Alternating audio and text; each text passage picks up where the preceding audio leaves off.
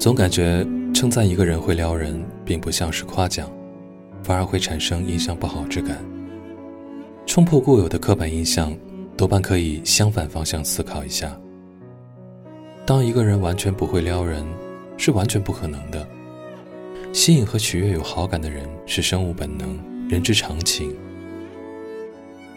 撩人字典里字面的解释是诱人、动人，有挑拨、引诱、讨人喜欢之意。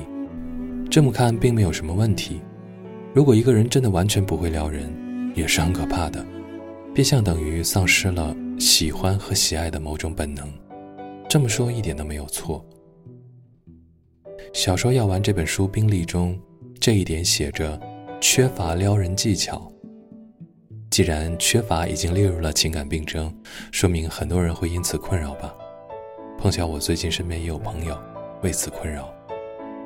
我们看到孔雀开屏，欣赏其美，津津乐道，却不知其本质的门道。我自己对撩人的认知，也是因为录制这条音频才引发更多的思考。很多人认为撩人要有本钱，思考自己的外形以及各方面条件，一层一层像牢笼一样罩在自己身上。失去了这件事本该有的出发点。我审视自己，自认为也不是十分有魅力的人，也从未想过所谓什么撩人的行径。但夸大这个词的意图和缩小它的作用，都是不对的。想想面对自己喜欢的、想拥有的事物的本能，例如喜欢吃的东西、喜欢穿的衣服，既然喜欢，垂手可得，满足自我。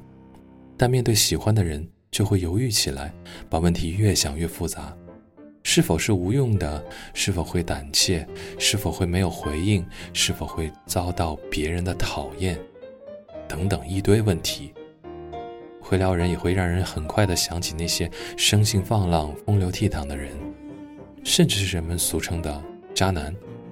殊不知撩不只是如此表面和戏剧性的，更多很多更高的段位的撩，其实。是潜藏暗涌的，在撩这件事上，很多电影表现得很极致，或者是很闷骚的，很多人却没有领会到，那其实就是一种撩。《花样年华》这部电影在我心目中就是撩的极致，拥有束缚的撩，没有回应的撩，相遇错过，继而回味。歌里唱眼角眉梢只是一种误会，人和人之间的好感，两情相悦。何不都是进进退退，谁给谁回应？喜欢的紧绷，爱的犹豫，撩都成了胆怯和负累。所谓的技巧，那又是什么呢？对这一点，我自己想说的是：一点自爱自尊，一点自我清醒，一点放松和坦然，一些若无其事，一些无所畏惧。平和心，可保持自我的原始冲动。说起的这些相互矛盾和对撞，相互消解和融合，对喜欢的人可以坦然的表达，耐心的等待，自然的表达自己的喜爱，何尝不是一种真诚的撩？